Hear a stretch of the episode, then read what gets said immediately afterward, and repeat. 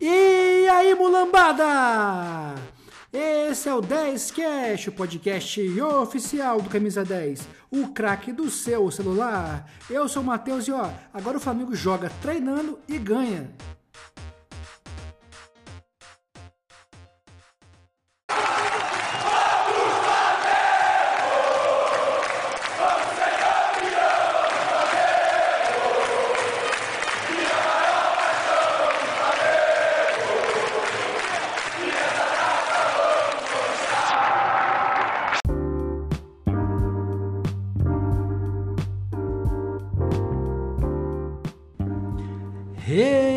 Recadinho pessoal! Ó, hoje eu queria falar com vocês dos NFTs do Camisa 10. O que, que é isso? Você compra sua arte em criptomoeda, você pode guardar, são artes fantásticas dos maiores ídolos da história do Flamengo. Não está contando os recentes, né? O Gabigol, o Bruno Henrique, o Arrascaeta, são ídolos do passado. São oito artes por enquanto que custam apenas um centavo de Ethereum beleza? Se você investe em criptomoeda ou se você tem vontade de investir, invista nos NFTs do Camisa 10. Você investe, eles são limitados, são só mil, são só mil unidades para cada um dos oito, né? Então são oito mil, então são oito mil, né? É, mil de cada unidade, beleza? Então você vai lá, compra só um centavo de Ethereum, beleza? Aí varia com a cotação, Hoje deve dar uns 15 dólares mais ou menos, mas varia né, de um dia para o outro. Então vai lá, compra, guarda. Depois no futuro, quando se explodir, está valendo muito mais dinheiro. Beleza? Quando o camisa 10 for gigante, quando o 10 cash for gigante, vai ser vai valer muito mais. Então a melhor forma de rendir seu dinheiro, de investir o seu dinheiro é comprando os NFTs do camisa 10. Como você compra? Abre o aplicativo, rola um pouquinho a página inicial e lá vai ter um, um, GIF né, mostrando as oito, as oito artes. Você clica no GIF, vai ser redirecionado para a plataforma que compra NFTs. Só alegria, pessoal. Vamos investir, vamos ganhar dinheiro com camisa 10 e com Flamengo, beleza? Vai lá, confere lá. Abraço. E ó, hoje o episódio está bom demais, hein? Fica aí, você não perde por esperar. Valeu!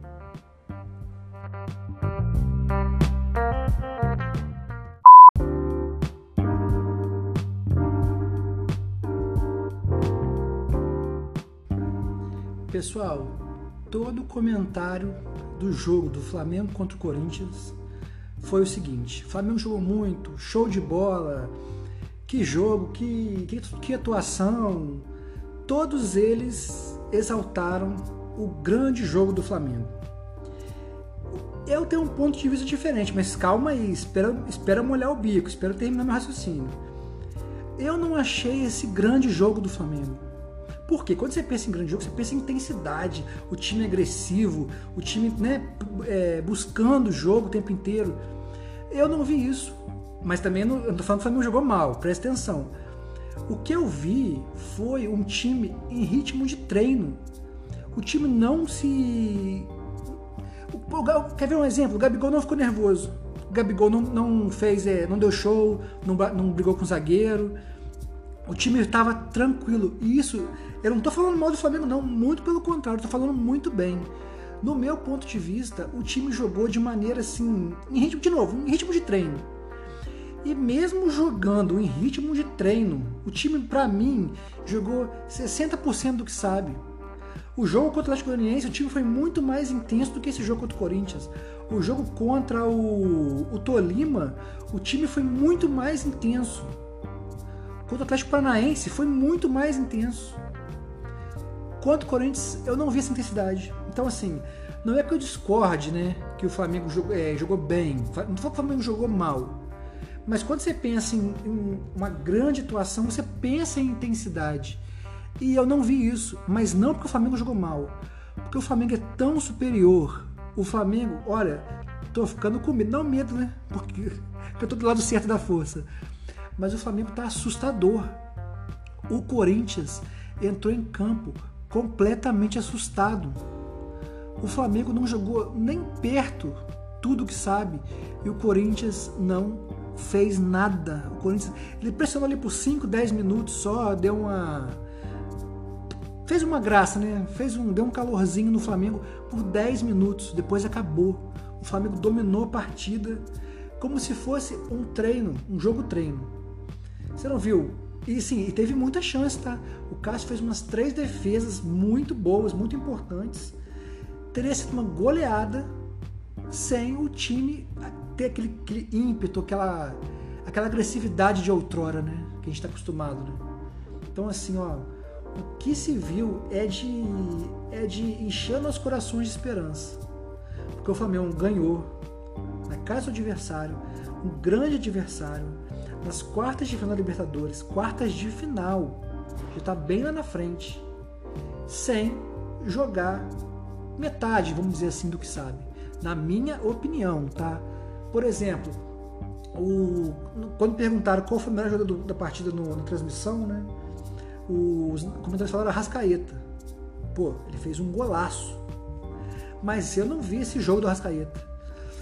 Pra, parece piada, né? Mas o jogador que eu vi, o único que eu me lembro de ter visto correndo, querendo jogo, brigando, foi o Rodinei.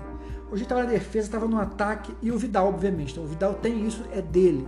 É dele isso. Ele vai fazer isso em qualquer jogo. Então, pra mim, eu só vi o Rodinei e o Vidal e o Léo Pereira. Esses três estavam assim.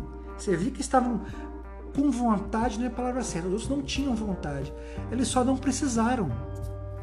O Flamengo não precisou gastar o que sabe, não precisou agredir, não precisou se impor, se impôs, né? Se impôs. Não precisou ser tão ter tão tanto, é, vamos dizer o ímpeto, né?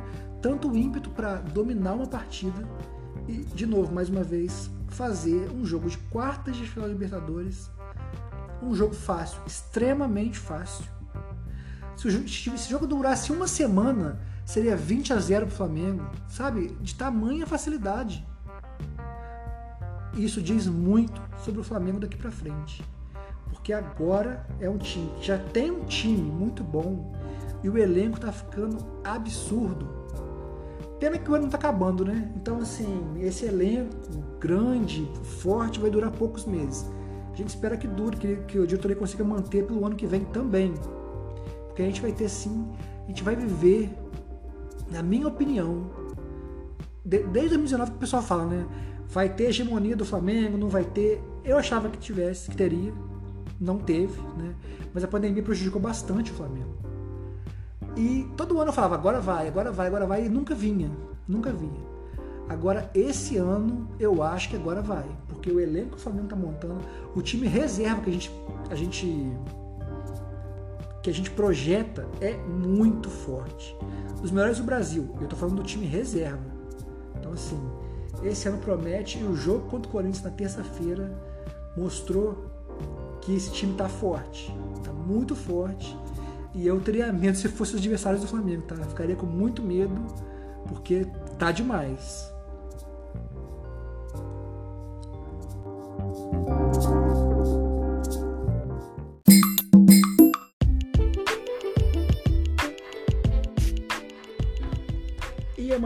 Flamengo vai para São Paulo enfrentar o São Paulo, né? São Paulo que está muito mal, tá caindo pelas tabelas. Até teve um começo de ano legalzinho, né? Mas o São Paulo em cinco jogos fez quatro pontos. Nos últimos cinco jogos, né? Fez quatro pontos no brasileiro. Já o Flamengo em cinco jogos ganhou quatro. Né? A fase do Flamengo é esplendorosa, tá ganhando o jogo treinando, né? E o São Paulo tá em péssima fase.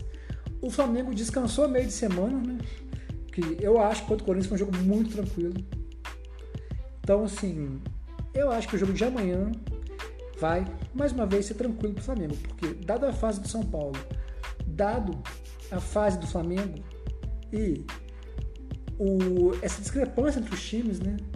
E o fato do Flamengo não ter jogado, entre aspas, né? Entre aspas, pessoal, final de semana, meio de semana, faz o Flamengo ter um jogo tranquilo pela frente. Seria um jogo, talvez, poupar os jogadores se o Flamengo tivesse empatado ou até perdido, seria muito difícil no, na terça. Mas quando o Flamengo ganhou o 2 a 0 eu acho que o jogo de terça-feira é para poupar os jogadores. De terça-feira. Se bem que não, né? Teve uma vez que o Flamengo também fez um excelente jogo na ida e na volta se ferrou, que foi contra a América do México 2007. Se você tem aí seus 30 anos, você deve né, se lembrar dessa, dessa Libertadores de 2007. Foi igualzinho. Então, assim, tô, eu tô, tô, achando que tá muito fácil. O Flamengo isso não dá certo. Mas voltando ao jogo contra o São Paulo, né? É um jogo, mais uma vez, pro Dorival botar o Everton, Cebolinha. Não sei se o, se o Varela e o Pulgar têm condições de jogo, né? Condições legais de jogo. Mas o Vidal e o Cebolinha tem. Então já coloca esses caras para acondicionando o time, né? Põe o Vitor Hugo para jogar, porque para continuar fazendo o que ele fez, né? Contra o Atlético Goianiense, jogando muito. Então assim, é o que eu faria. Botaria um time tranquilo, porque na terça-feira também vai ser tranquilo. Eu acho, eu acho, pessoal. o modo flamenguista é esse, né? Ganhar um jogo, acho que vai para vai pra Tóquio, né?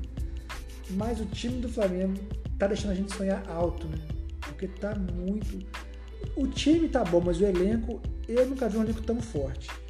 Eu achei que 2019 a gente sabia que o elenco não era bom o suficiente. Né?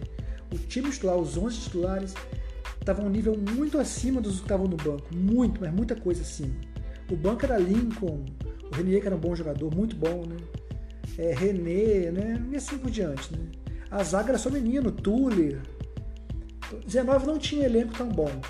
Em 20, o Flamengo trouxe dois zagueiros que foram muito bem no brasileiro, né? Pereira e Gustavo Henrique. Trouxe o Michael. Trouxe o cara do Cruzeiro lá que não jogou nada, nem jogou no Flamengo. Não lembro o nome dele, esqueci. Esqueci o nome dele. Então, trouxe o Pedro. Então, assim, 2020 o elenco era absurdo. 2021 ficou melhor ainda, né? Trazendo Andres Pereira e Kennedy, que achei que já fosse jogar pra caramba, porque jogaram no Fluminense, né? E assim, cada ano que passa a gente achava que o elenco era muito mais forte do que o anterior. Mas esse ano não é opinião não, esse ano é um fato. Além dos jogadores que o Flamengo tá trazendo, tem o Oscar ali que tá pra vir, tem o Wallace. Então assim, o Flamengo pode tranquilamente botar o time reserva para jogar o Brasileirão. Só botaria o time titular em, casa, em jogo contra o Palmeiras, né, que vai ser o próximo. E e ainda assim estaria a maior parte dos jogos tranquilo, né? porque mais uma vez sendo repetitivo, o elenco está absurdamente forte, pessoal. Então, amanhã espero um jogo fácil, espero um jogo com time misto, né? Considerando que o Vidal e a Cebolinha são entre as titulares do time, né? Espero um jogo tranquilo, com time misto e que o Flamengo se poupe para jogar a volta contra o Corinthians, né? Eu tô louco para ver esse jogo, porque o Flamengo não tirou, ele não teve aquele, aquele ímpeto todo, né? Porque tava, claro, tava 2 a 0, vai correr para quê, né? Na volta com a torcida empurrando, aí sim vai ter essa, essa fome de gol, né? Eu espero um jogo, o jogo de, tem jogo sábado, eu estou pensando no jogo de terça, que eu tô louco para ver essa coça que o Flamengo tá no Corinthians. Mas vamos focar, pessoal. Vamos focar que agora é contra o São Paulo. O Flamengo tem que se recuperar no brasileiro. Tá nove pontos atrás do Palmeiras. O Palmeiras joga em casa. Vai jogar em casa. Contra o Goiás, que tá, tá no meio de tabela, igual o São Paulo, né? Eles devem ganhar a partida. Então o Flamengo precisa, de toda forma, vencer. Né? Lá no Morumbi. Que até pouco tempo atrás era um, era um rival muito difícil desde 2021 tem ficado fácil. Tá ganha, ganha, acho que os últimos três jogos seguidos, assim. Então, assim, é isso aí. Vamos torcer para uma vitória tranquila, muitos gols e o time continue amedrontando os adversários. O Flamengo ganhou do Corinthians, não foi na. Começou a ganhar antes do jogo. Começou a ganhar goleando o Atlético, o Atlético Mineiro, não, né?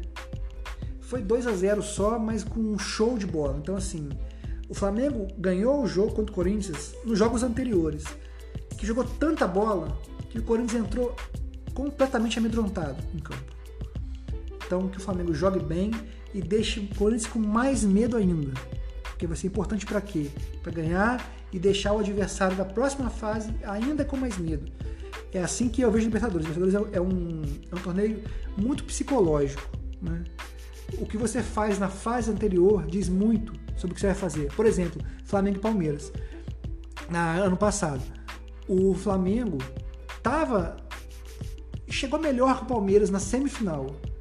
Mas quando o Palmeiras tirou o Atlético Mineiro, aí sim ele jogou uma carga em cima do Flamengo. Ali eles começaram a ganhar o jogo, a final, na semifinal. É assim que eu vejo, né? É um campeonato muito emocional, muito psicológico.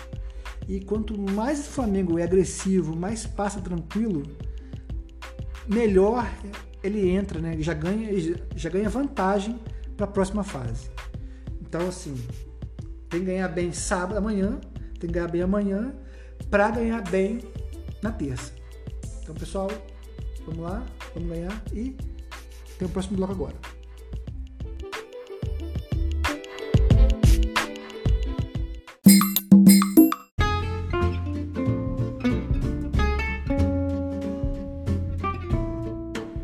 Pessoal, para terminar esse episódio do 10cast, eu queria pedir para você, vão participar.